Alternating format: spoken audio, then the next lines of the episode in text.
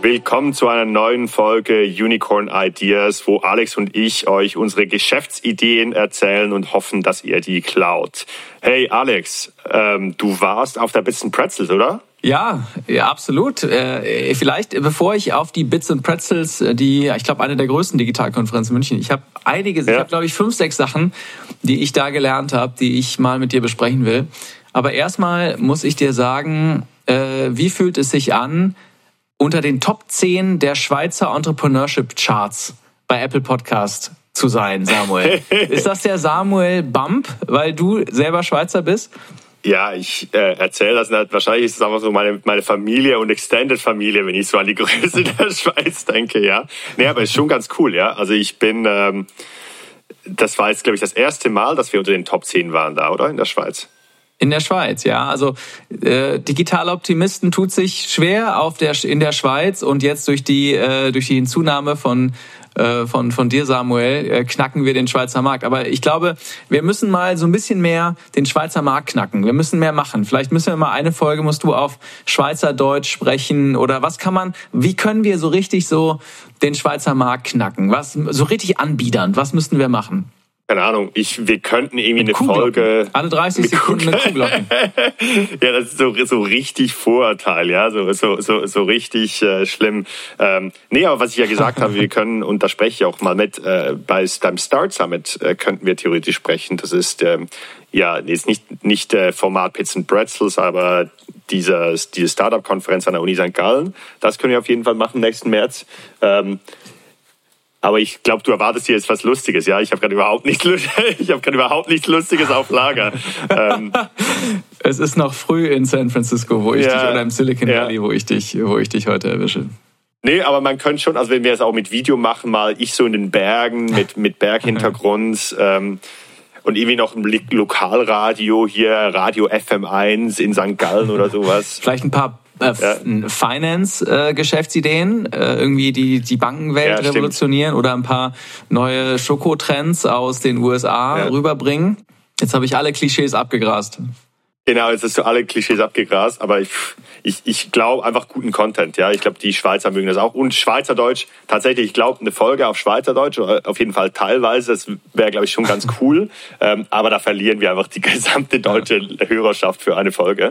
Ähm, aber apropos Schweiz, ähm, ich hatte ein Kumpel von mir ist hier vorbeigekommen. Wir, wir wohnen ja im Moment so zwischen San Francisco, also zwei Stunden südlich von San Francisco und der war in LA äh, und ist jetzt hoch nach San Francisco fürs Wochenende. Auch ein Schweizer, der arbeitet für ähm, so ein Drohnen-Software-Startup in Zürich.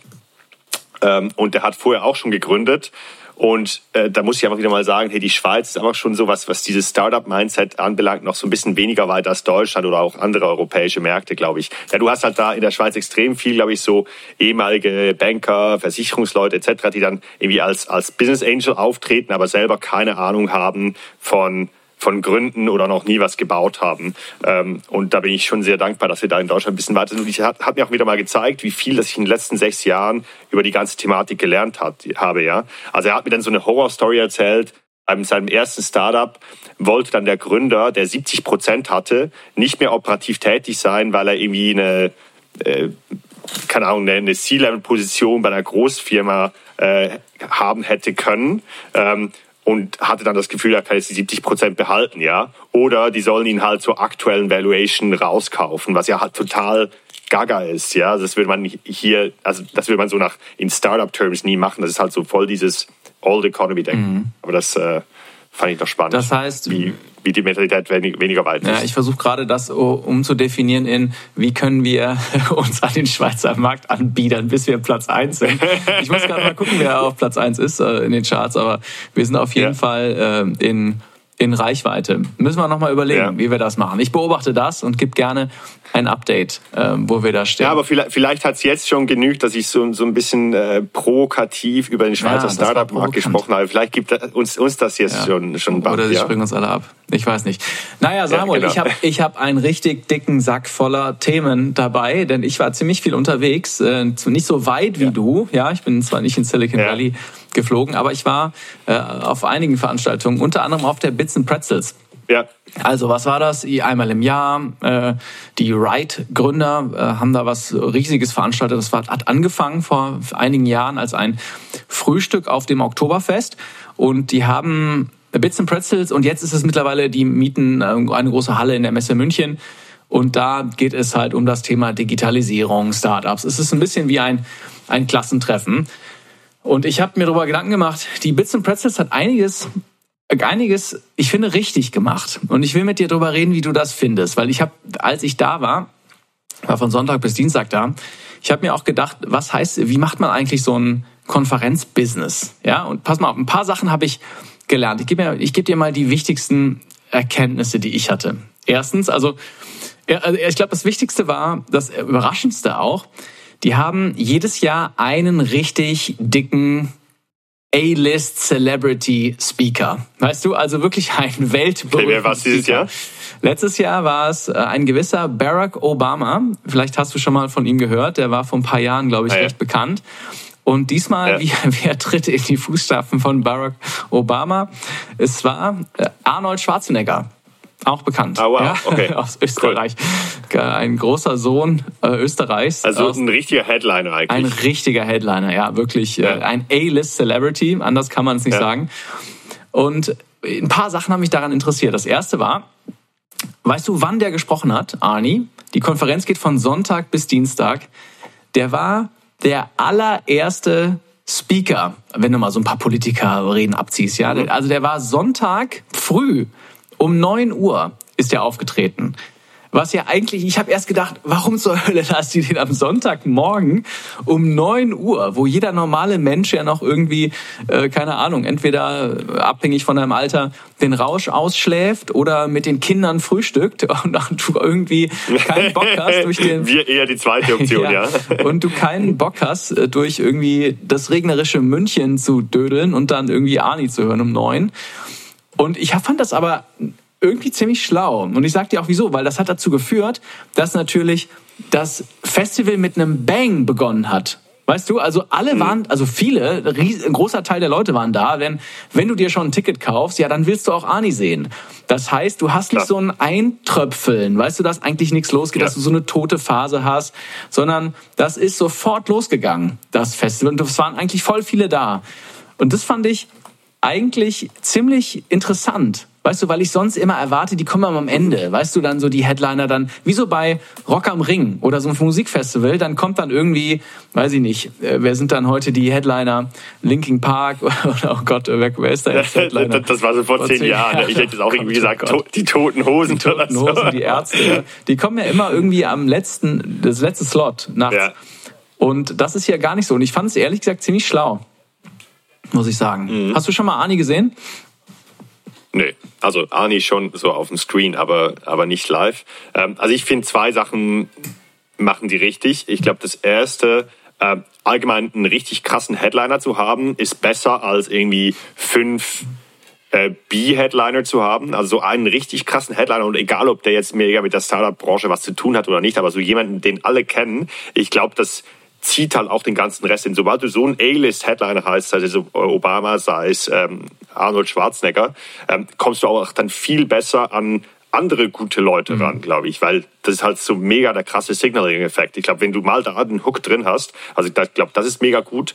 Ähm, und beim anderen, keine Ahnung, da habe ich ich, ich sehe absolut deinen Punkt, dann, dann sind alle, alle äh, früh morgens schon da oder am ersten Tag. Äh, die Frage ist dann einfach, wie es ein bisschen hinten raus ist. Also wie viele Tage waren das? Zwei? Nee, drei? Also war gut, der letzte Tag ist so ein Network, da muss ich gleich noch drüber reden. Das war auch ziemlich schlau, was okay. wir gemacht haben. Das letzte war so ein Networking-Ding auf dem Oktoberfest. Es sind zwei ja. Samstag, sorry, Sonntag und Montag sind zwei Konferenztage und dann hat man dienstags noch so ja. ein, so ein Networking-Ding auf okay. dem Oktoberfest. Okay. Ja, ich glaube, aber du hast halt auf beiden, beide Seiten, also wenn der Speaker, der, der A-List-Speaker ganz mhm. zum Schluss kommt, hast du den Vorteil, dass alle bis zum Schluss mhm. bleiben. Mhm. Und wenn er ganz zum Anfang kommt, hast du den Vorteil, dass alle ganz am Anfang da sind. Wobei ich eigentlich finde, dass anfangs alle mal zusammen anfangen, äh, ist schon cooler irgendwie. Daher stimme ja, man hat auch was zu reden, ja, weißt du? Also, äh, weil der war natürlich ja. ein kontroverser Typ. Und äh, okay, ja. lass mich jetzt mal sagen, was, was er gesagt hat. Was, ja? Weil das, genau, was war so kontrovers? Ja, also vielleicht bevor ich sage, was kontrovers war, will ich mal einmal dir sagen, wie er aufgetreten ist. Denn das fand ich ziemlich beeindruckend. Der Typ, also der ist jetzt auch über 70, ähm, hat natürlich auf Englisch gesprochen. Klar, das ist auch eine englischsprachige mhm. Konferenz. Und er hat natürlich einige seiner, seiner Best-ofs so abgefeuert. Ja, er hat ja auch viele so Commencement-Speeches, also beim, wenn, wenn Studenten verabschiedet werden, wenn den Abschluss machen, da, da ist er schon häufiger eingeladen. Da hat er so ein bisschen so ein Greatest Hits gemacht. Aber was ich sagen wollte, ist, wie er das äh, gemacht hat. Denn mhm. er war total in control. Ja, ich kann es gar nicht anders sagen. Das heißt, er hat natürlich, er hat völlig ignoriert, welche Zeichen ihm da gegeben wurden, wie lange er noch hat. Er hatte viel länger gesprochen, als er wollte. Äh, also eigentlich war es gedacht, eine kurze Rede, kurzer Impuls und dann eine Q&A-Session. Ja, dann war eine Moderatorin der mhm. BBC da, die dann so ein paar Fragen stellt. Und er hat das Konzept aber völlig geowned. Er hat das einfach an sich gerissen und er hat viel länger geredet. Er hat erstmal Leute aus dem Publikum aufstehen lassen, äh, die er irgendwoher kennt noch von aus seiner Vergangenheit und hat das äh, Konzept eigentlich völlig aufgesogen. Und niemand sagt natürlich, hey Arnie, hey Terminator, jetzt bitte auf zu reden. Ja? Das hat natürlich keiner gesagt. Ja. Und dann fand ich es auch interessant, dann, als es dann zu dem, als dann seine Rede vorbei war, ich sage gleich was, was er geredet hat, aber als es dann in die QA-Session ging mit der BBC-Moderatorin, auch da hatte er voll das Heft des Handelns in der Hand. Normalerweise, die Moderatorin sagt auch, okay, jetzt kommen Audience Questions, jetzt ist vorbei oder sowas, ja. ja. Das hat er sich gar nicht drauf eingelassen. Der hat einfach selber noch äh, Fragen aus dem Publikum zugelassen. Der hat, und dann am Ende, nachdem er dann auch da wieder viel zu lange geredet hat, hat er einfach gesagt, thank you very much und ist gegangen. Also er hat auch nicht gewartet, bis die äh, Moderatorin ihn verabschiedet, sondern er war voll in Control. Und das fand ich so interessant, ja. dass einer so im Sinne von im Sinne von ich okay jetzt ist gut kein Bock mehr ja genau weil, weil, weil ich meine klar der, der der der muss natürlich sich nichts mehr beweisen aber äh, dass man das in so einer riesigen Halle mit keine Ahnung mehreren ja. quasi über weit über 1000 Leute waren wahrscheinlich äh, weiß ich ja. kann gar nicht kann ganz schlecht schätzen so eine riesige Halle und äh, das fand ich schon echt krass, dass dem das, das wäre, als hätte der irgendwie vor 20 Leuten äh, am, am Thanksgiving-Dinner-Tisch geredet. Das fand ich ziemlich ja, interessant. Aber ist ja auch cool, dass es so rübergekommen ist, oder? Ja, ich fand das sehr beeindruckend. Also er war in seinem Inhalt, das war auch, passt auch so ein bisschen zu dem Eindruck, den ich von ihm gewonnen habe, unkonventionell. Ihm ist es, glaube ich, ziemlich egal, was andere Leute denken. Ja, er hat sich alles bewiesen. Ich muss mal, also überleg mal, der, der war erst, erstmal überhaupt, dass er es geschafft hat, als kleiner Junge aus der Steiermark, ich glaube Steiermark war es, ja. in Österreich, zum größten ja. Bodybuilder überhaupt zu werden. Das ist ja schon eine unglaubliche Leistung, ja. Und dann aber noch vom Bodybuilder zum bestbezahlten Schauspieler zu werden, der kein, weißt du, mit so einem Namen, damals Schwarzenegger, der kein vernünftiges Englisch spricht, ja, das ist natürlich schon unglaublich. Und dann aber noch, ich meine, wir alle kennen die Geschichte, und dann noch zum Gouverneur der fünftgrößten Volkswirtschaft der Welt. Das ist Kalifornien nämlich. Ja, krass, Das ist die fünftgrößte Volkswirtschaft der Welt. Nur Kalifornien, also für sich genommen, zu werden. Und das ist äh, unglaublich. Und jetzt noch sein Environmental Impact und so. Ich, der, der Typ ist, dem ist das alles wurscht. Also, ein paar seiner kontroversen Dinge, die er gesagt hat, ist ähm, Atomkraft. Der ist total pro Atomkraft, findet es total bescheuert. Mhm dass wir da rausgehen. Hat aber noch gemerkt im Raum, da, da, da, da wussten manche nicht, ob sie klatschen dürfen oder nicht. Das war eine ganz komische Situation. Ich glaube, viele haben gesagt, ich, viele haben sich, glaube ich, gesagt, ja, man hat recht, ja, mit der Atomkraft, aber ja. irgendwie war das, äh, haben sich Leute nicht getraut zu klatschen. Und ähm, ja, generell hat er natürlich der kein Blatt vom Mund, ja, und ist kein, kein Kind von Traurigkeit. Ja. Ist, ja, ist ja aber auch richtig. Also ich glaube, wenn man das ist halt so eine, ich glaube, da bin ich noch nicht, aber das ist so eine Next Level an sich wohl in seiner Haut fühlen, dass einem das einfach scheißegal ist, was die Leute von einem ja, denken. Und man einfach sagt, okay, was ich, ich, ich, ich mache mein Ding. Und ich glaube, das ist halt auch das authentischste und der beste Weg zum mhm. Erfolg, mhm. wenn man sagt, okay, was, das bin ich. Ich stehe zu 100, also Außenwirkung und wie ich mich innen fühle, ist 100 Prozent irgendwie überlappend und, mhm. äh, und dann passt ja. Ja, ja ich glaube auch. Also ich glaube, wahrscheinlich ist es sogar viel sinnvoller, wenn einfach, wenn du äh, ja. ein bisschen, wenn einfach 10% oder 20% der Leute dich super finden, 20% der Leute finden genau. dich richtig Rest doof. Mega oder, scheiße. oder 80% finden dich richtig doof. Aber äh, ja. 20% reichen, ja, um irgendwie. Genau, also ist halt viel besser, als wenn dich alle so ein bisschen okay finden aber du weißt du, stichst halt nicht raus. Du bist halt, du bist kein, you're nobody to mhm. follow. Aber wenn du halt 10% der Leute hast oder 20% der Leute hat, die sagen, hey, der, der, der Typ hat halt 120, 150% recht, ja. Ähm, ich meine, ein anderes, aber sehr kontroverses Beispiel wäre sowas wie wahrscheinlich Jordan Peterson oder sowas, ja. Ich meine, mhm. dieser Alt-Right-Speaker, der, der halt auch teilweise sehr, ähm, sehr kontroverse Themen aufbringt, aber für einen kleinen Teil ist es halt sehr mhm. irgendwie oder, oder Andrew Tate, da, da den. Da Andrew Tate, ja, genau, genau. Aber der wurde ja übrigens von überall her verbannt, ja. Der, der hat kein Instagram mehr, kein TikTok mehr, der, der wurde überall geschasst ja, von allen Plattformen. Da haben die das ist ja nochmal viel krasser. Crackdown, Crackdown an Andrew Tate. Ja, genau. Eine Sache, die Aber ich meine, es ist die gleiche Logik, ja. Ja, das stimmt. Eine Sache, die, die, die er gesagt hat, die ich ganz interessant finde, ist, äh, er hat, ist fundamental, und das ist, glaube ich, relevant für alle Hörer diese, unseres mhm. Podcasts, ist, er hat gesagt, äh, denk mal drüber nach. Du hast genug Zeit, dein eigenes Ding zu machen. Er hat es sogar mhm. ausgerechnet. Ja, stell mal vor, du ähm, arbeitest in deinem Hauptjob zehn Stunden am Stück. Ja, mhm. was ja schon, also ich würde sagen, vielleicht arbeiten einige auch weniger, sagen wir mal zehn Stunden. Dann Warte, angenommen, du musst sechs Stunden schlafen. Ja, sind wir bei 16. Und dann sagt er äh, in seiner unnachahmlichen Art, wenn du aber acht Stunden schlafen musst am Tag, dann sagt er, sleep faster. Du brauchst nur sechs. Ja, das finde ich ganz witzig. Also da aber zehn Stunden, zehn Stunden arbeiten, sechs Stunden schlafen. Dann, dann sagen wir mal noch drei, wo du irgendwie dich fertig machen musst, wo du irgendwie noch pendeln musst mhm. oder so. Dann hast du immer noch eine Stunde für deinen Körper, eine Stunde also ein bisschen Workout machen, da ist ja klar, da denkt, glaubt er natürlich religiös dran. Eine Stunde, die du, die du in dein Hirn investieren kannst, was Neues lernen oder auch mal, äh, weiß ich nicht, Mentoring machen, mit Leuten reden mhm. kannst, die, die noch äh, weiter, noch, noch früher dran sind als du. Und ähm, eine Stunde kannst du dann immer noch, und ich hoffe, meine Rechnung geht auf, kannst du immer noch in dein Herzensprojekt stecken. Mhm. Ja?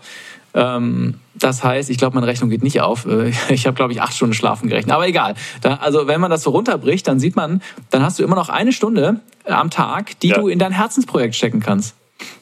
Ja. Also und ich meine, äh, es ist auch ein bisschen unrealistisch. Ich meine, du hast noch sowas wie Familie und Essen und so. Ich glaube, das hast du jetzt überhaupt nicht erwähnt. Aber ja, ich, ich stimme dem absolut bei. Ähm, ich glaube, wenn man will, kann man, kann man sich immer Zeit nehmen oder man kann auch am Wochenende mal vier Stunden pro, am Samstag mal vier Stunden investieren und etwas iterieren, ja. Ja, das fand ich sehr interessant. Aber ich mache ja noch, also das war mein erstes, so, was ich so mitgenommen habe aus der Blitz mhm. Pretzels. Äh, irgendwie Ani hat da schon äh, einiges an Wirbel verursacht und ganz, ganz interessante Themen reingebracht. Das Zweite, weil du musst ja wissen, ich laufe natürlich auch über so eine Messe, weil ich ja weiß, wir sprechen äh, alle zwei Wochen Samuel. Deshalb denke ich mir auch, ja, was, was ist das? Wie kann man dieses Geschäftsmodell auch destillieren, ja, das ja diese Konferenz ist? Und da habe ich zwei Sachen rausgezogen, die, glaube ich, ganz spannend sind für alle, die, die überlegen, irgendwie mal so ein Konferenzbusiness aufzumachen, was, glaube ich, ganz interessant sein kann für einige. Das erste ist, äh, haben wir schon gesprochen, also es, ich glaube, es lohnt sich, einen richtigen A-List Celebrity zu nehmen und den Rest einfach äh, mhm. so lala, denn das Programm darüber hinaus war jetzt nicht überragend, ja, ich glaube, da glaube ich jetzt nicht super viel aus den, aus den anderen Talks mitbekommen.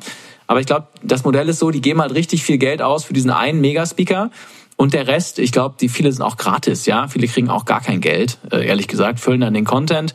Aber das verkauft halt Tickets, das verkauft Unternehmensstände, ja, ja die dann irgendwie da werben und irgendwie Investoren oder was weiß ich, was die wollen. Was denkst du, was haben die äh, Arnie bezahlt? Boah, schwer zu sagen. Also ich habe mal, ich habe mal Zahlen gehört, dass äh, Scott Galloway, ja. dieser Marketingprofessor, dass der eine Viertelmillion verdient pro Auftritt, der, der, der pro internationalem Auftritt. Mhm.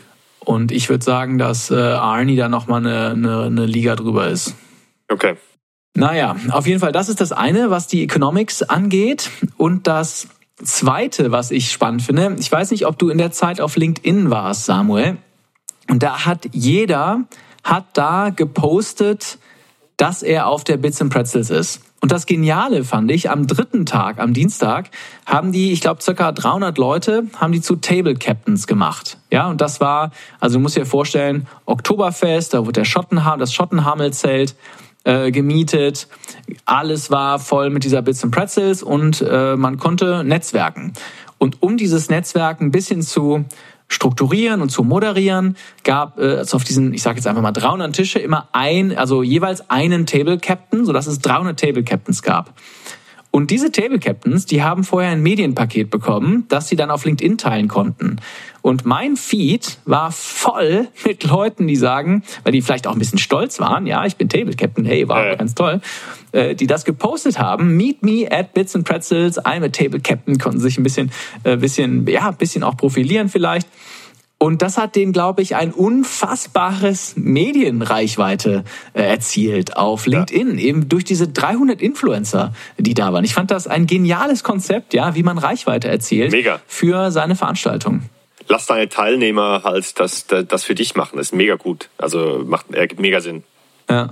Fand ich auch. Total cool. Und ich fand, das Networking war auch ganz, äh, ganz, ganz interessant. Ich habe super, müssen wir, ich habe so viele Themen, äh, ehrlich gesagt, ich glaube, wir können die heute gar nicht abarbeiten. Ich habe zum Beispiel äh, einen äh, kennengelernt, der äh, verbindet mich mit jemandem, der äh, äh, automatisch, der von einer KI äh, Songs und Alben erzeugen lässt und die auf Spotify stellt. Das fand ich total interessant, weil ich, wir reden ja häufig über Automatisierung, auch Media-Automatisierung. Ich habe ja schon mal Synthesia vorgestellt, mit dem man so Videos ja. äh, erstellen kann. ZebraCat ist gerade auch im Podcast, der man auch Videos erzeugen kann. Aber der hat jetzt wohl ein Heavy-Metal-Album Auto mit der KI erzeugt. Und das finde ich schon interessant, oh, wow. ja, wenn man auch irgendwie vielleicht äh, Hörbücher für Kinder oder sowas automatisch erzeugen kann das, das, das fand ich, dem müssen wir irgendwann mal sprechen oder ich muss zum, zumindest mal mit ihm sprechen und verstehen, wie das, wie das funktioniert und ob man sowas kommerzialisieren kann. Ja, cool. Ja, aber scheint ja, dass, äh, dass deine Zeit an der Bitzen Pretzels äh, sehr äh, ertragsreich war, auch für dich. Ähm, super. Sollen wir mal noch zum nächsten Thema gehen oder hast du gerade noch was für die Bitzen Pretzels äh, mitgenommen? Gleich geht's weiter mit Unicorn Ideas, denn ich möchte dir eine kleine Geschichte erzählen. Ich mache Digital Optimisten jetzt seit 2020. In der Zeit ist nicht nur auf der Welt ziemlich viel passiert, sondern auch in meinem privaten Leben. Ich bin Vater von zwei Kindern geworden. Viele dieser Interviews nehme ich bei uns zu Hause auf und wenn du ganz genau hinhörst, dann kannst du auch hören, dass ab und zu mal ein bisschen Kindergeschrei im Hintergrund ist. Deshalb habe ich beschlossen, dass ich ab und zu mal in Coworking Spaces arbeite, um mal ein bisschen Ruhe zu haben. Wenn es dir genauso geht und du in Berlin wohnst, dann kann ich dir beides sehr empfehlen. Beides steht für Beyond Desk, hat all das, was du von Coworking Spaces kennst. Eine tolle Community, moderne Arbeitsplätze, aber auch ein bisschen mehr. Am besten gefällt mir das Creator House, denn das hat ein voll ausgebautes Podcast-Studio. Da werden Samuel und ich demnächst mal eine Folge von Unicorn Ideas aufnehmen. Wenn du Lust hast auf Community, Yoga-Sessions und wie ich kein Kindergeschrei, dann besuche beides.io, das ist B-E-Y-D-E-S.io und buche dir einen Flexdesk schon für 99 Euro. Ja, vielleicht noch, äh, ich habe so viel, vielleicht noch eine letzte Sache. Ich nochmal Shoutout an Frank Thelen, der war auch da ja. mit einem, ähm, ja, wirklich, nee, wirklich bärenstarken Auftritt, hat, äh, hat ganz stark ähm, seine Thesen vertreten. Äh, in den ersten zwei Minuten äh, fiel schon zweimal das Wort Elon, was natürlich immer, äh, ah, ja? immer sehr, sehr gut ist, ja. Äh, on a first name basis mit Elon Musk. Hat er auch. Pickepackevolle äh, äh, Halle. Das fand ich schon stark. Aber sonst wirklich ein starker Auftritt von Frank. Hat er gut gemacht. Hat er auch wieder Werbung für seinen Fonds gemacht, oder seinen Indexfonds, den er da aufgelegt hat. Also, dass man da wieder investieren kann. Ja, selbstverständlich. Ja, ja. Ja, ja gut. Ja, Samuel. Also die Hater sind natürlich äh, da, ja. Aber minus 40 Prozent, die Fakten, klar, die sehen jetzt nicht, nicht so gut aus. Aber ähm, das geht schon wieder, Samuel. Das ist, da muss okay. man einfach dran glauben. Ich weiß, ich war nur das Einzige, was er öfter gesagt hat als äh, Elon, ist äh, äh, der Satz keine Anlageberatung. Das sagt er wirklich alle okay. drei Sätze. Ich weiß nicht, wie er da geschult ist. Er vermeidet es in, in total äh, keine Anlageberatung zu machen. Fand ich, äh, ja, weiß auch nicht. Äh, irgendwie ist er da geschult worden. Das war es erstmal von der Bits and Pretzels. Ähm, von mir. Kann ich sehr empfehlen. War eine sehr sympathische Konferenz. Viele Leute, viele Leute aus dem Podcast, die wir hier schon hatten. Äh, also hat sich so ein bisschen angefühlt wie ein großes Klassentreffen. Ja, hört sich mega cool an. Ich glaube, muss ich, das muss ich mir unbedingt nächstes Jahr auch mal anschauen. Ich war ja auch selber noch nie auf den Wiesen. Ähm, ich glaube, das ist auch unbedingt mal was, was ich mal noch nachholen sollte. Aber hey, jetzt noch zum anderen kleinen Smalltalk-Thema, bevor wir dann vielleicht ähm, zu, zu meiner Geschäftsidee kommen. Ähm, hast du mitgekriegt, dass Roger Federer ähm, aufhört, Tennis zu spielen? Ja, das habe ich, äh, das habe ich mitbekommen und das ist für dich als Schweizer wahrscheinlich, äh, also auch mich als betroffen, aber das war ja äh, so ein bezaubernder Sportler. Ich habe ein paar wirklich rührende ja. Szenen gesehen auf seinem letzten Spiel. Ja. Einmal, als er mit Nadal die Hand gehalten hat und einmal, als seine Frau Mirka ihn umarmt hat und die beiden, er ganz bitterlich geweint hat. Das fand ich wirklich ja. echt emotional. Absolut, also natürlich mega schlimm. Ich glaube für meine Frau noch viel schlimmer, denn die, ich habe manchmal das Gefühl, dass sie Roger Federer mehr mag als mich. Ähm, aber äh, darum geht es überhaupt nicht. Äh, weißt du, wie Roger Federer sein Geld gemacht hat?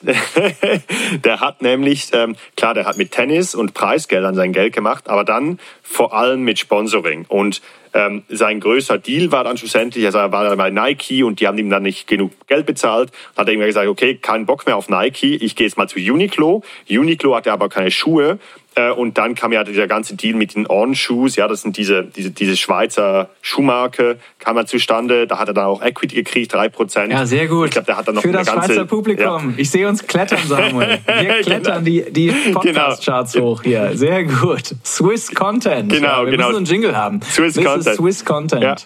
Genau, es geht, es geht aber um eine, eine höher gestellte Sache. Ja. Es geht darum, wie hat er sein Geld gemacht. Er hat natürlich sein Geld nicht mit seiner Haupttätigkeit gemacht. Ja, Tennis war zwar immer so sein, sein Main Thing, aber 90 Prozent seines Gelds hat er durch Sponsoring gemacht, durch Equity ähm, oder durch Beratung von ihm on. Ähm, aber ich glaube, er hat mittlerweile auch so eine, so eine, so eine, so eine Management Company noch, die andere Spieler berät, wie sie am besten an Sponsoring rankommen etc. Und worauf will ich raus? Ich glaube, ähm, wenn man wirklich erfolgreich werden will, muss man zuerst in einer Sache, und das fand ich eben spannend, so am, Beispiel von Roger Federer, weil er halt so ein Prime Example ist dafür, ja. Ich glaube, man muss erstmal in einer Sache extrem gut werden und wenn man in der erfolgreich ist, macht man vielleicht nicht am meisten Geld damit, aber die verhilft einem dann dazu, Zugang zu weiteren Opportunities zu kriegen, die dann vielleicht exponentiell mehr äh, dir, dir irgendwie Exposure oder Return geben. Also ich meine, ein Beispiel bei mir Beispiel, äh, zum Beispiel, ich habe ja Journeyman gemacht, aber ich mache immer noch Journeyman und hatte dabei Investoren. Und jetzt so zwei, drei Secondary Effects, die jetzt da rauskommen. Ich wurde jetzt zum Beispiel von meinem einen Investor gefragt, die lassen jetzt sozusagen ihre Founders Limited Partners sein bei ihrem nächsten Fund. Also man hat jetzt, ich habe jetzt zum Beispiel die Möglichkeit, mit sehr wenig Geld in VC-Fund mhm. zu investieren und da halt mein Netzwerk weiter auszubauen, was dann auch für mich eine Opportunity sein kann. Ähm, ich habe jetzt durch Journeyman beispielsweise ein extrem tiefes Wissen entwickelt, ähm, was diese ganzen Visas anbelangt. Ich habe jetzt also zwei, drei Visas, um irgendwo anders arbeiten zu gehen. Ich habe zwei, drei weitere Ideen, wie man dieses Wissen, das wir jetzt sowieso schon erarbeitet haben, in weitere Geschäftsmodelle und Revenue Streams ummünzen könnte. Ja. Aber ich, was, was hältst du von dieser These, dass man erstmal in etwas mega gut werden muss, äh, um dann vielleicht so diese secondary, tertiäre Effekte nutzen zu können, um dann, um dann nochmal den nächsten Sprung zu machen? Ja, also ich glaube, ich glaube, Roger Federer, der ist natürlich eine absolute Ikone. Ja, also der ist ja, ja. so eine, eine absolute Sportikone. Ich glaube, ich weiß gar nicht, der ist ja, der, der ist ja auch so wahnsinnig sympathisch, dass, weißt mhm. du, dass es natürlich ihm fast unglaublich leicht fällt, äh, alles andere zu machen, weil er natürlich mhm. so ein Begehr, ja, so, so begehrter Typ ist, weißt du? Und mhm. er hat ja, er steht ja auch für, er ist ja auch eine riesige Marke. Also ich würde äh, sogar sagen, er ist eine größere Marke als On Running, ja. Also vielleicht ändert mhm. sich das irgendwann, Klar. aber also weltweit wahrscheinlich eine größere Marke.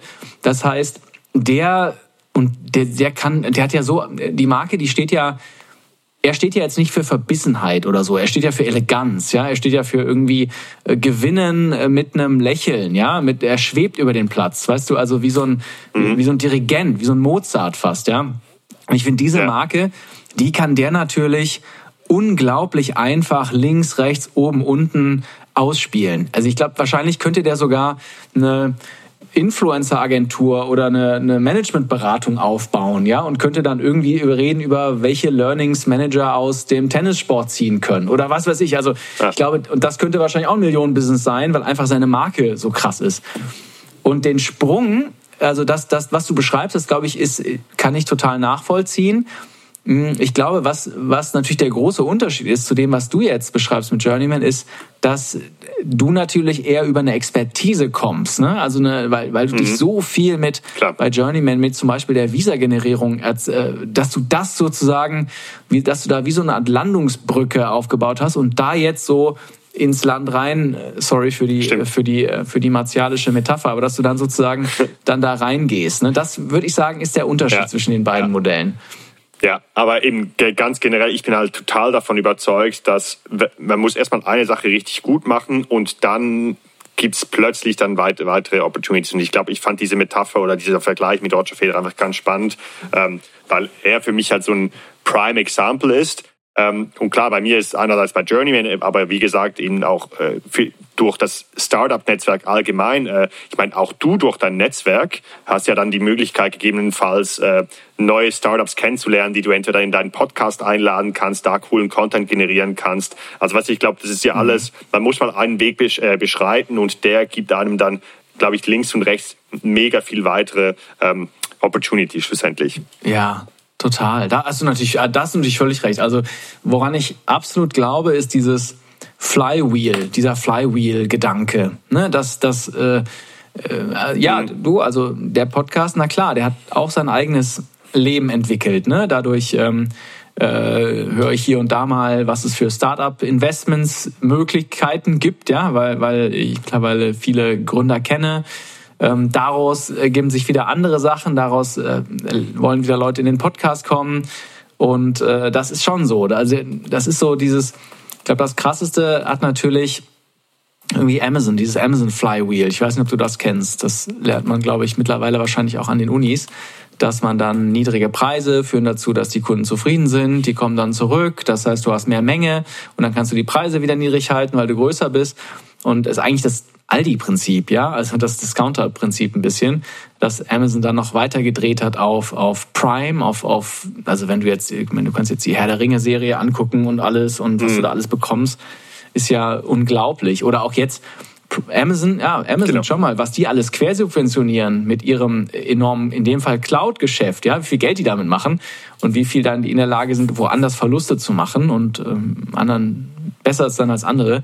Das ist schon krass. Also das Prinzip, finde ich, kann ich schon total verstehen. Hast du jetzt in deinem konkreten Beispiel, Samuel, hast du da das Gefühl, dass äh, wenn du, dass es dann wieder auf das Kernbusiness Journeyman einzahlt, weißt du? Oder müsstest du dann das so ein bisschen, äh, so ist das ein separater Stream, mhm. der so ein bisschen eigenständig ist? Äh, also ich bin 100% davon überzeugt, dass es irgendwo Synergien nutzen muss. Denn ich glaube jetzt, wir sind halt noch zu klein, um zu sagen, ähm, ich mache schon komplett andere Geschäftsmodelle. Das bringt überhaupt nichts. Aber sagen wir mal, ich hätte dann, ich würde dann wie noch so eine Agency starten, die jedermann ähm, es ermöglicht, Work-and-Travel-Visas schnell abzuschließen, weil wir, halt, wir, wir bauen ja die ganzen Tutorials schon. Wir bauen die ganzen Tutorials eh schon fürs Kerngeschäft. Dann können wir diese Tutorials genauso gut nehmen und noch eine Learning-App oder eine Learning-Website rausbringen, ähm, wo, man, wo man das jedem zur Verfügung stellt.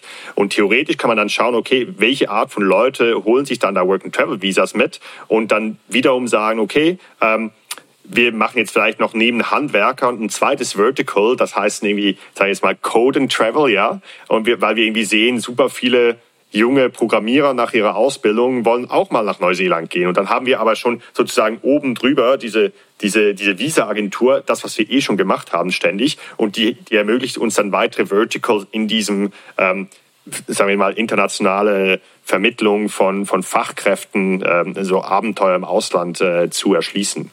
Verstehst du, was ich meine? Ja, das verstehe ich. Und das finde ich total schlau, weil ich wahrscheinlich erkennst du ja auch erst ganz viele Probleme oder Geschäftsmöglichkeiten einfach dadurch, dass du dich den ganzen Tag mhm. nur um diese Probleme drehst. Ja, das, also ich habe neulich habe ich mit, äh, das ist ja auch ein bisschen der Sinnwitz dieses Podcasts, ist, dass wir auch mit Leuten reden, sei es aus der Politik oder Investoren, und dann sagen die halt, was sie links und rechts alles noch sehen, ja, an, an Geschäftsfeldern, die sie alle nicht bearbeiten können. Äh, Finde ich, mhm. ja, macht so natürlich total Sinn, klar. Ja, absolut. Du, Alex, wollen wir mal ähm, in Geschäftsideen starten? Ich habe nämlich heute auch was yes. Kleines mitgebracht, dass ich auch so ein bisschen ähm, erstens aus meiner persönlichen Erfahrung und, und zweitens jetzt aus meiner Zeit hier in den USA so ein bisschen mitbringen wollte. Ja? Ja, super. Ich bin gespannt. Erzähl. Ich bin sehr gespannt. Was hast dann, du mitgebracht, äh, Samuel? Genau, dann fange ich einfach mal an. Genau, also ähm, vielleicht so ein bisschen Background oder Problem. Wir haben ja, das hast du ja mitgekriegt, ähm, bevor wir in die USA gefahren sind, bei uns noch äh, so einen kleinen Umbau gemacht in der Wohnung. Und zwar haben wir dazu zwei Trockenbauwände eingebaut, weil wir, wir hatten halt eine Wohnung, die hatte äh, nur einen Raum und wir haben jetzt ein Kind und wir wollten da noch ein separates Zimmer haben äh, und wir haben noch eine Garderobe eingebaut. Ähm, die der Pain, das erste Mal loszutreten, war extrem hoch. Also wir, wir wollten es eigentlich schon lange machen, haben es aber jetzt erst gemacht, als das Kind hier war und der, der Need wirklich extrem groß war. Ich meine, so Fragen wie, hey, welchen Architekten nehmen wir da oder was für Gewerke gibt es überhaupt, die so, so Wände reinbauen und wer plant uns das und wenn wir jetzt Architekten haben, die uns empfohlen wurden, sind die gut oder sind die nicht gut? Ja, da muss man sich immer auf so Word of Mouth verlassen, weil man hat keine Ahnung, es gibt nicht irgendwie ein Vergleichsportal oder sowas, wie das gemacht wird. Mhm. Und wenn das dann, äh, wenn das dann mal umgesetzt wird, wenn man einen Architekten hat, der einem diese Wände oder sagt, wie da was schön gemacht. Man will, hat ja auch einen gewissen ästhetischen Anspruch dann, äh, wie das gut gemacht werden kann oder wie diese Garderobe dann auszusehen hat. Ähm, dann müssen ja die Gewerke her und dann ist man auch wieder total auf diesen einen Architekten oder so äh, angewiesen, weil der kennt halt ein paar Gewerke. Man hat keine Ahnung, sind die gut, sind die nicht gut. Ähm, und dieser Architekt war dann auch total undigital, ja, der hatte dann immer so seine ausgedruckten Projektpläne, war dann jeden Tag da auf der Baustelle ähm, und dann kam mal das eine Gewerk nicht. Das, also das war auf jeden Fall ein mega Stress und ich fand das mega ineffizient äh, organisiert. Und ich habe mir dann überlegt, wie kann man das besser machen und habe dann auch tatsächlich zwei äh, Firmen gefunden, die was Ähnliches schon machen in den USA. Ähm, und ich nenne das jetzt mal so Interior Design for Everyone. Ja, ähm, die Idee wäre eigentlich so, man hat eine Plattform ähm, und, und ich sage jetzt mal, es gibt ja so wahrscheinlich so ein paar Räume in der Wohnung, ähm, die man sehr oft nutzt, wo es cool wäre, wenn die, wenn die schon ein bisschen nice aussehen würden. Ich sage mal, das ist so, es gibt die Küche, die jeder, die jeder braucht. Die Küche, ähm, die, die WCs, also die, die, äh, die Badezimmer, ähm, oder vielleicht eben so sowas mal wie wie ein Ra Raum einrichten ähm, etc.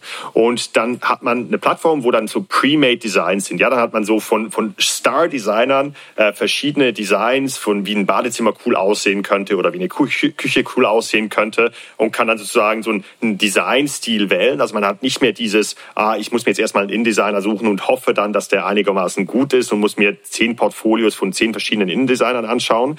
Ähm, dann sagt man, okay, ich will dieses Design, dann macht man Fotos von seinem Raum. Die, die Firma passt das dann so ein bisschen, dieses Design auf dich an. Die hat dann direkt die Gewerke zur Hand und die schicken die dann zu dir und diese Gewerke oder diese, diese Handwerker haben halt dieses Design schon in 100 anderen Wohnungen genauso umgesetzt und können halt alles äh, dann komplett vernetzt äh, einmal umbauen. Das wäre so ein bisschen die, ich sage jetzt mal, Premium-Lösung für diejenigen, die vielleicht Hausbesitzer sind oder Wohnungsbesitzer, die auch tatsächlich was umbauen können. Und jetzt sagen wir noch eine Option zwei und das ist vielleicht jetzt für Deutschland, weil wir auch sehr viele Mieter haben. In der Schweiz haben wir auch sehr viele Mieter. Äh, realistischer zu sagen, okay, ich will einfach, dass äh, mein mein Schlafzimmer richtig cool aussieht. Ja, ich habe keine Ahnung von InDesign, ich will aber, dass es richtig cool aussieht, ohne jetzt irgendwie bauliche Maßnahmen zu treffen.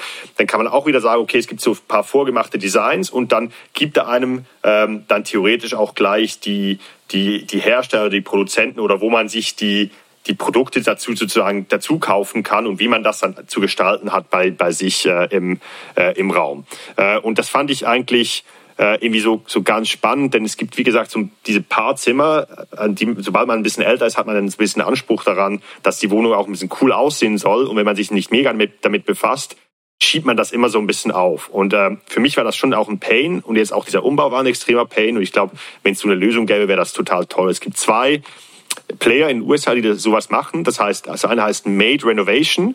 Die machen nur Badezimmer. Ja, die haben total sich auf Badezimmer spezialisiert. Das ist ähm, interessant. Und das andere heißt äh, Block Renovation. Ja, genau, Block mhm. Renovation.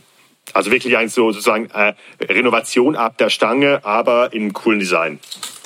Und sag mal, wer, sag mir noch mal, ich finde das interessant, weil ich denke die ganze Zeit im Kopf, äh, Mensch, macht Ikea sowas nicht, aber ja, irgendwie nicht, ne? wenn ich drüber nachdenke. Wer sind denn aus mhm. deiner Sicht die, mhm. die Kunden? Wer ist die ähm, Zielgruppe dafür? Also ich glaube, jetzt von sowas wie, wie einem Renovationsplay, äh, ich, ich, ich bin da, ich, ich, ich habe zuerst als ich mir die Idee überlegt habe, habe ich an ganz viele verschiedene Use Cases gedacht. Ich glaube was Made Renovation jetzt in den USA macht mit nur Badezimmer, ergibt mega viel Sinn. Ein Badezimmer ist sowas, da, das, das wird mehrmals pro Tag genutzt. Ich finde das auch ganz ehrlich persönlich schön. Ich verbringe da viel Zeit äh, drin, wenn es irgendwie gut aussieht, so ein Badezimmer. Mhm. Ähm, und ich würde sagen, äh, sind vor allem Hausbesitzer oder Wohnungsbesitzer jetzt mal, wenn wir jetzt vom deutschen oder Schweizer Markt sprechen, äh, vielleicht auch Leute, die neu was bauen, ähm, die ähm, ich würde nicht mal sagen, dass, dass die jetzt extrem wohlhabend sein müssen, sondern vielleicht so Mittelklasse und, und ein bisschen höher. Aber eigentlich prinzipiell jeder Mann, jeder Mann oder jede Frau, die der oder die äh, ein Badezimmer zu Hause hat. Ja, und das haben halt alle. Mhm. Alle haben halt ein Badezimmer zu Hause. Mhm. Und, und alle haben vielleicht auch, oder ein großer Teil hat auch Lust, dass das ein bisschen anständig aussieht. Ähm, so, das würde ich mal sagen, so vom, von dieser ersten Idee. Und dann das zweite, wenn es nur noch ums Design geht, da das kann ja auch sehr kostengünstig dann sein. Dann sagen wir, okay, ich mache Fotos von mir zu Hause. Das wird dann angepasst, vielleicht mit AI auf die pre-made Designs, die da zur Verfügung stehen. Und dann gibt er mir einfach Vorschläge, wo ich die Produkte dann kriege, die eben auf diesen Fotos sind. Und dann, das kann aber Ikea sein. Das kann aber auch, dann gibt er mir immer High-Class-Angebote äh, äh, und dann auch Sachen, die ähnlich aussehen und die man vielleicht auch günstiger kriegt. Und dann kriegen wir noch einen Kickback zum Beispiel äh, von den Produzenten, wenn die Leute dann sozusagen die Sachen direkt auch über uns bestellen. Ah, okay, ja, ich verstehe. Ich hätte jetzt gedacht, dass du, weil wenn ich jetzt ein Badezimmer umbaue, dann muss ich ja wahrscheinlich wahnsinnig viele Entscheidungen mhm. treffen, oder? Eine ist doch dann, okay, wer ist hier der Fliesenleger? Wer ist irgendwie, wer macht das? Wer macht das? Irgendwie Sanitär, äh, Gewerk, also dass da irgendjemand ein neues Klo hinstellt. Ähm, mhm. Da, ich hätte jetzt gedacht, dass du sagst, wir machen das alles aus einer Hand.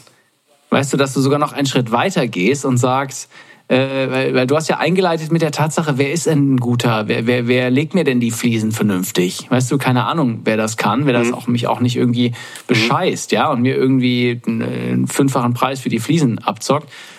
Das heißt, äh, würdest du da sogar so weit gehen, dass du sagst, komm, kauf einfach das ganze Ding und nicht die einzelnen Gewerke ein, so ist es doch heute, oder? Und dann musst du dich mit den Gewerken auch dafür entscheiden, welches Waschbecken äh, soll da hin oder wie sieht der Spiegel aus oder so. Das heißt, äh, ist das dann ein Affiliate? Du hast jetzt zuletzt ein Affiliate-Modell besprochen, wo du, ja, wo du vielleicht sagst, hey, guck mal, das sind 20 tolle mhm. Badezimmer, ja, aus, äh, die es irgendwie ganz toll sind und da, da kriegst du die Teile her und das musst du vielleicht dem, dem Gewerk, dem, dem Handwerker zeigen. Oder dass du sogar so weit gehst und eine Stadt dir ganz nimmst und sagst, komm in Berlin, wir machen das ganz anders und hier kriegst du die richtig hippen, wie so ein Fertighaus-Ansatz eigentlich, ne? nur halt für, den, für die Inneneinrichtung. Ähm, ja, ich habe mich vielleicht vorher kurz ein bisschen verzettelt, weil ich habe also in zwei Ebenen gedacht. Ich habe da einen Ebene der Mieter gedacht, der jetzt vielleicht nicht so viel Geld hat, um, äh, aus, äh, um, um das Ganze umzusetzen und auf der anderen Seite vielleicht der Wohnungs- oder Hausbesitzer. Und beim Wohnungs- oder Hausbesitzer sehe ich genau dieses Fertighausprinzip. Ja, es ist ein Fertighausprinzip für Inneneinrichtung. Alle Gewerke sind an der Hand, die Bauleitung ist an der Hand, alles ist digital in einem Projektmanagement-Tool ähm, ab, abgebildet und man muss nur noch sagen, hey, von diesen 50 coolen Designs, die richtig geil gemacht wurden von euch, dieses gefällt mir am besten. Ähm, das wird jetzt angepasst und ihr setzt das um und die sind so, die ganzen Gewerke sind so aufeinander abgestimmt, dass die da innerhalb von zwei Tagen da reinkommen, alles rausreißen, neu machen mhm. und dann sitzt das perfekt. Das Affiliate-Modell, das sozusagen darunter ist, war so meine Überlegung. Ich glaube, jetzt im Vergleich zu den USA haben wir schon eine sehr hohe Heimwerkerkultur bei uns in Deutschland. Ich glaube auch, wenn sich jetzt die Leute das vielleicht nicht leisten können, ähm, die ganzen Gewerke auch zu haben, dass es cool wäre zu sagen, hey, ich habe hier auch Zugriff auf diese Designs. Vielleicht nicht mal mit großen Umbauten, sondern vielleicht auch eher was so Inneneinrichtungen, also Möbel, Kissen, keine Ahnung, was irgendwelche Farben anbelangt. Ähm, und da kriege ich dann sozusagen Inputs, woher kriege ich das Zeug oder wie kann ich das auch selber umsetzen umsetzen, wie ich will. Aber klar, es sind zwei unterschiedliche Modelle und wahrscheinlich muss man erstmal mit einem beginnen. Ich glaube auch dieses voll integrierte, auch da hätte man schon eine groß genug Zielgruppe, sagen wir, im Dachraum. Was daran so schlau ist, also was ich mag Modelle, die einfach wirklich viel, viel besser sind als das oder richtiges Problem lösen. Und wenn ich mit bekannten Freunden rede, die aktuell ein Haus bauen, dann kann ich dir sagen, das zu koordinieren ja, und zu sagen, das Gewerk muss nach dem rein, dann ist das, jetzt ist die Reno Renovierung von einem Bad was anderes, ja, aber, aber trotzdem, also wenn einer dir sagt, äh, ganz ehrlich, ich, ich, ich nehme dir das alles ab, ich mache dir das, es sieht dann am Ende so aus, es sieht ein bisschen anders aus, weil jedes Bad ist dann doch, keine Ahnung, ein bisschen anders, aber so ungefähr sieht's aus. Und ich mache dir das, ich garantiere dir sogar, weil ich das nämlich nicht nur einmal mache, sondern 200 Mal im Jahr, garantiere ich dir, das Ganze ist in drei Tagen durch oder was weiß ich, oder einer ja. Woche. Ich bin irgendwie doppelt so schnell wie jeder andere, weil ich das so Fertighaus so, so Cookie-Cutter-mäßig ja. ausrolle.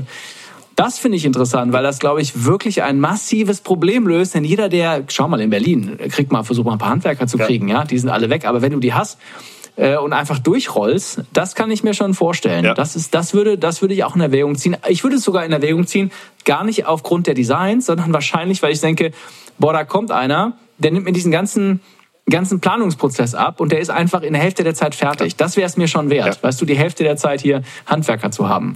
Ja, und ganz ehrlich, wenn wir uns nur schon mal bestehende Modelle anschauen, die in ähnlichen Space sind. Ja, und ich spreche jetzt mal von Termondo und Enpal. Ich meine, Termondo macht nichts anderes mit den Heizungen. Die haben eigentlich Sanitärinstallationsteams, die nichts anderes machen, als im Takt Heizungen zu installieren. Und du weißt halt ganz genau, wenn die Jungs von Termondo kommen, da ist innerhalb, du, die haben halt irgendwie eine doppelt so schnelle Geschwindigkeit, so einen Boiler zu installieren als, als andere, weil die halt einfach nur drei Standardboiler haben und die werden dann zack, zack, zack installiert.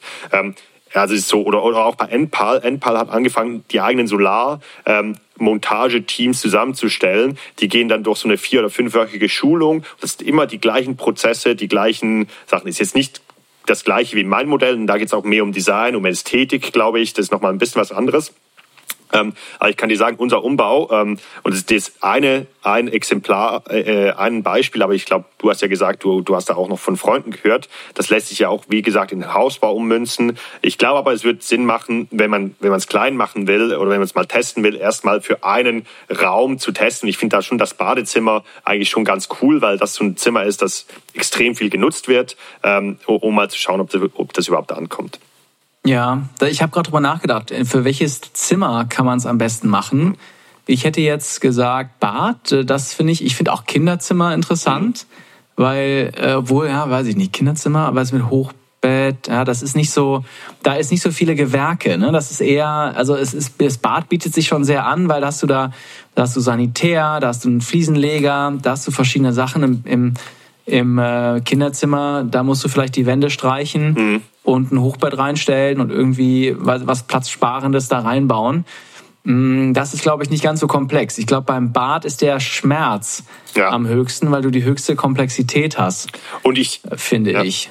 Und ich glaube auch, das Kinderzimmer wäre eher noch sowas, was ich für dieses Affiliate-Modell anbieten würde. Da kriegt man coole Designs, aber setzt es dann selber um, weil das ist jetzt nicht so, da muss man nicht irgendwie eine neue Toilette reinmachen oder sowas. Aber ich glaube, das Bad ist schon ähm, was, was einen höheren Komplexitätsgrad hat. Und wenn man es alleine schafft, dass die Sachen zurzeit fertig sind. Denn jedes Bauprojekt oder Umbauprojekt, ich habe es bei meinen Schwiegereltern gesehen, ich habe es bei uns gesehen, ich meine, du hast jetzt von, von Beispielen erzählt, geht über die Zeit. Ja, wir hatten gehofft, alles ist fertig, bis wir jetzt hier nach San Francisco fliegen. Aber wenn wir nach Hause kommen, muss nochmal eine, eine Wand ausgegradet werden. Das heißt, wir müssen dann wieder ähm, alles abdecken. Die kommen nochmal, schleifen nochmal, haben nochmal überall Staub. Also äh, es ist einfach schon ein mega Pain. Und wenn das so ein bisschen gelöst werden kann, ähm, glaube ich, da gibt es einen extremen Mehrwert. Ja, finde ich nicht schlecht. Finde ich wirklich eine gute Idee. Ja. Finde ich sehr interessant. Wie würdest du da, wie würdest du da vorgehen, um das äh, mhm. zu lancieren? Mhm. Klassische Landingpage und du würdest einfach dir zehn coole Badezimmer-Designs einfach aus, aus dem Internet ziehen und dann sagen, guck mal, Design 1, Design 2, Design 10, mhm. Design 20 und würdest dann sagen, äh, join the waitlist. Ja, wahrscheinlich einfach, schon. Das wäre also, doch eigentlich ziemlich easy, oder? Ja, man, man kann es mit generischen Designs machen. Vielleicht sagt man jetzt in diesem Fall auch mal, hey, ich nehme ein bisschen Geld in die Hand und kann 10.000 Euro und hole mir mal einen Designer, der mir so ein, zwei Beispiele vielleicht auch tatsächlich macht. Aber klar, dann join the waitlist. Ähm, äh, irgendwie ein Following aufbauen und dann mhm. kann man ja erstmal, und dann ist ja selber mal die Schwierigkeit zu schauen, welche Gewerke sind überhaupt gut, ja. Das, das ist dann so ein bisschen Trial and Error. Und ich glaube auch, da wird anfangs ein bisschen was schief gehen, aber wahrscheinlich muss man einfach mal anfangen. Wahrscheinlich muss man einfach mal sagen, okay, wir haben jetzt die ersten Leute, mhm. die Interesse haben und da muss man überhaupt nicht viel aufbauen. Nicht mal eine Waitlist. Ganz ehrlich, du baust eine Landingpage, ähm, sobald du drei, vier Designs hast, sagst, hey, hier cooles Baddesign und dann hast du Leute, die das machen wollen, dann sagst du, okay, wir machen euch das und dann you figure it out und dann geht's halt darum, dass du das erstmal effizient machen kannst. Und der erste Kunde wird dann vielleicht nicht zu 100% zufrieden sein, weil ähm, du musst dann wahrscheinlich jeden Tag auf der Baustelle sein, um erstmal zu lernen, wie kann ich diese ganzen Prozesse gescheit digitalisieren und so weiter und welche Gewerke sind jetzt gut, muss ich den Sanitär noch auswechseln. Mhm. Wahrscheinlich brauchst du dann so fünf bis zehn Projekte, bis man, bis man das mal gemacht hat. Ich glaube, es ist sehr hands-on, so im ersten Jahr wahrscheinlich. Das heißt, es stimmt, du würdest eigentlich Subunternehmer nehmen, ja? ja? Du würdest einfach Leute nehmen, die gerade noch Kapazitäten haben ja. und würdest gucken, dass, äh, dass die da einigermaßen vernünftig arbeiten. Ja. Ja. Genau. Ist das ein, Samuel, ich meine, du, schau mal, du bist ja mit Journeyman sowieso in der Handwerkerszene unterwegs, mhm. ja? Du, du weißt, äh, du weißt, was ein, ähm, was hast du mir neulich erklärt? Nicht, was ein Heizungssanit Nee, was hast du mir neulich erklärt? Den Unterschied zwischen verschiedenen äh, Handwerkern, die ich äh, jetzt schon wieder. Der Unterschied zwischen Bautischler und Möbeltischler, aber das ist ja. okay.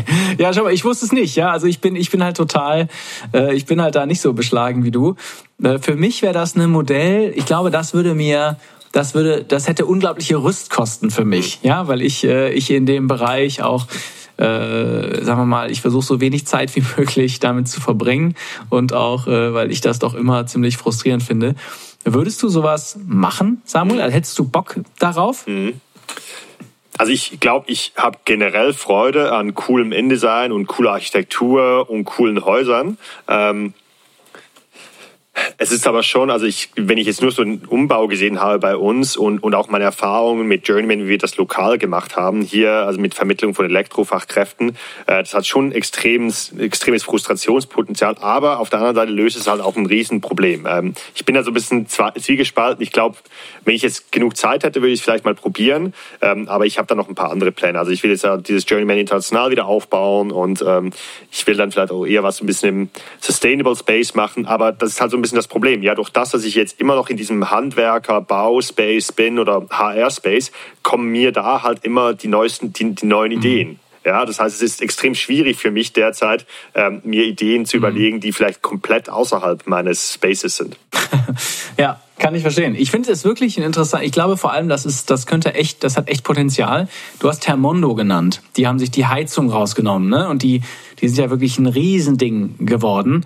Ähm, ich finde das, das Konzept finde ich echt schlau und auch dein Gedanke, mit dem du eingeleitet hast, dass eigentlich sich niemand so richtig, alle kümmern sich so ums Wohnzimmer, ja, ums Schlafzimmer, aber wer kümmert sich eigentlich so richtig ums Bad? Ja, eigentlich ist auch ein, ein Wohlfühlraum, ja, wo man zumindest auch mal überlegen sollte, fühle ich mich da wohl? Äh, und das stimmt. Das hat noch eine andere, das hat noch ja. einen anderen Designcharakter, weißt du? Ja, ich meine, ich mein, Bart hat schon einen großen äh, Relaxation-Faktor, ja, finde ich. Klar. Cool, ich finde die Idee nicht schlecht. Ja. Ähm, ich würde sie selber nicht machen, aber dafür aus den benannten Gründen. Aber deshalb äh, ist ja dieses Format da, ja, um Leute zu finden, die sowas Bock haben. Also der einzige, einzige mhm. Bedingung ist, äh, wenn ihr die Idee klaut, dann teilt mit uns, äh, ob die Ideen, die wir ausgeteilt haben, überhaupt äh, Sinn machen. Ja. Cool. Ja. Hast du noch mehr auf deinem Zettel stehen, Samuel? Ähm, ja, ich habe noch ein, zwei Sachen, aber ich glaube, die machen wir dann vielleicht nächstes Mal. Ja, ich glaube, wir sind jetzt auch schon äh, gut fortgeschritten. Ähm, oder hast du gerade noch was, was, was du gerne äh, vom Herzen äh, reden würdest? Ich habe ähm, noch auf der Bits Pretzels ein Startup getroffen, was heute auf der äh, heute bei wir nehmen am muss ich sagen wir nehmen am Tag der deutschen Einheit auf, also eine Woche vor Ausstrahlung, also am 3.10. Und heute wird ein Unternehmen äh, ausstrahlen, äh, bei Höhle der Löwen da auftreten und das heißt Uniheld. Die habe ich auch kennengelernt beim ähm, auf der Bits and Pretzels und die haben eine App konzipiert, wo Studenten verschiedene Angebote in ihrer Stadt bekommen. Ja, mal vielleicht eine vergünstigte Kinokarte oder mal irgendwie eine Cola umsonst, wenn sie in ein Restaurant gehen. Und die werden heute bei Hülle der Löwen auftreten mit der App und auch wahrscheinlich einiges an Traffic über ihre App bekommen. Und ich habe da mal äh, auch Digital Optimisten äh, platziert. Der hat mich gefragt, ah ja, was, was, cool. können wir, was haben wir denn für Content? Ja. Äh, der kennt unseren Podcast.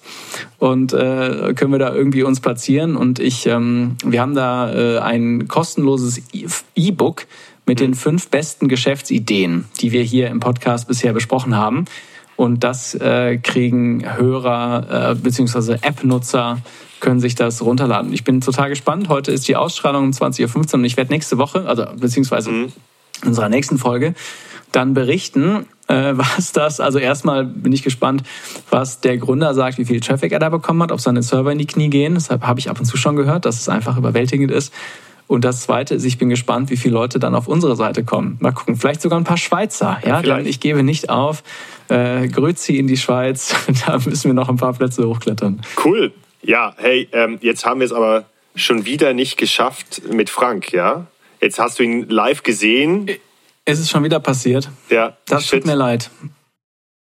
Ähm, naja. Das, das okay. tut mir leid. Ja, Mensch, ist noch in der Warteschleife. Ich glaube, wir haben uns schon wieder verquatscht, äh, ja. Samuel. Ja, ja, ja. Aber hey, immerhin hast du ihn jetzt einmal live gesehen und hey, Frank, nächstes Mal, wir denken dran und wir schalten dich live zu.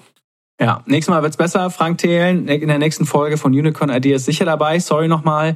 Ähm, und ja, ich wünsche dir eine gute Zeit in Kalifornien. Ja. Hab einen guten Tag. Bei dir ist früh morgens, bei mir ist schon abends. Und äh, wir sehen uns. Ciao, Samuel. Cool. Tschüss, mach's gut.